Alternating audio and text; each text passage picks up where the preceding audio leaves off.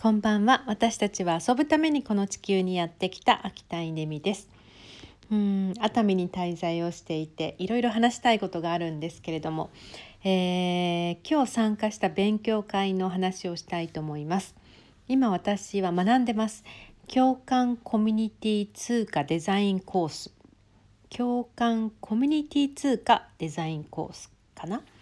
うんとコミュニティ通貨をデザインするつまりですねお金を作るっていうコースなんですよね。お金を作るって何だろう？質問です、えー、1万円と20円の関係性は何でしょうか？1万円と20円の関係は何でしょうか？何だと思いますか？答えはですねイコールなんですね。イコールってどういうことかっていうと1万円の原価は20円なんですつまり私たちは20円で作られた1万円札を1万円だと思って使ってるんですね。でこのことを共同幻想っていうふうに表現したりするそうなんですけど要は共同みんなでこれは1万円だっていうことにしておこうよっていう幻想が働いているので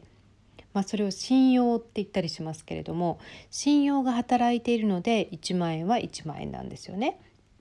でも誰かが疑い始めて「いやこれってさ」って20円の価値しか本来ないんだよねってこんなの20円だよっていうふうに言い始めてうんとみんながその信用をやめてしまったら価値がなくなっていってしまうんですよね。まあ、それがお金だっていうことなんですけどつまりつまり、えー、共同幻想が働けばそこにお金っていうものは存在するんですよ。なので、えー、今私が作りたいと思っているのはひふみんっていうお金を作りたいんですけどひふみんには価値がある1000ひふみんは1,000円に相当する価値があるっていう共同幻想を作りたいと思ってるんですよね。でこれはなんかこうあの誰かを騙そうとかそういう話じゃないんですよ。みんなで幻想を持てばそれは流通するっていう話なんですけどでこの「みんな」っていうのを、えー、いきなり日本国民1億人にひふみを信用しようとか言ってもなかなか広がらないのでとりあえず、えー、企業ひふみ塾のメンバーの、まあ、130人ぐらい今いるんですけど130人のみんなはまあ、仲間なので、えー、その仲間に説明をしてうんと千ひふみんは1,000円です、えー、っていうことをみんなで信用しようよでそうしたらこれが流通するからっていうことを、え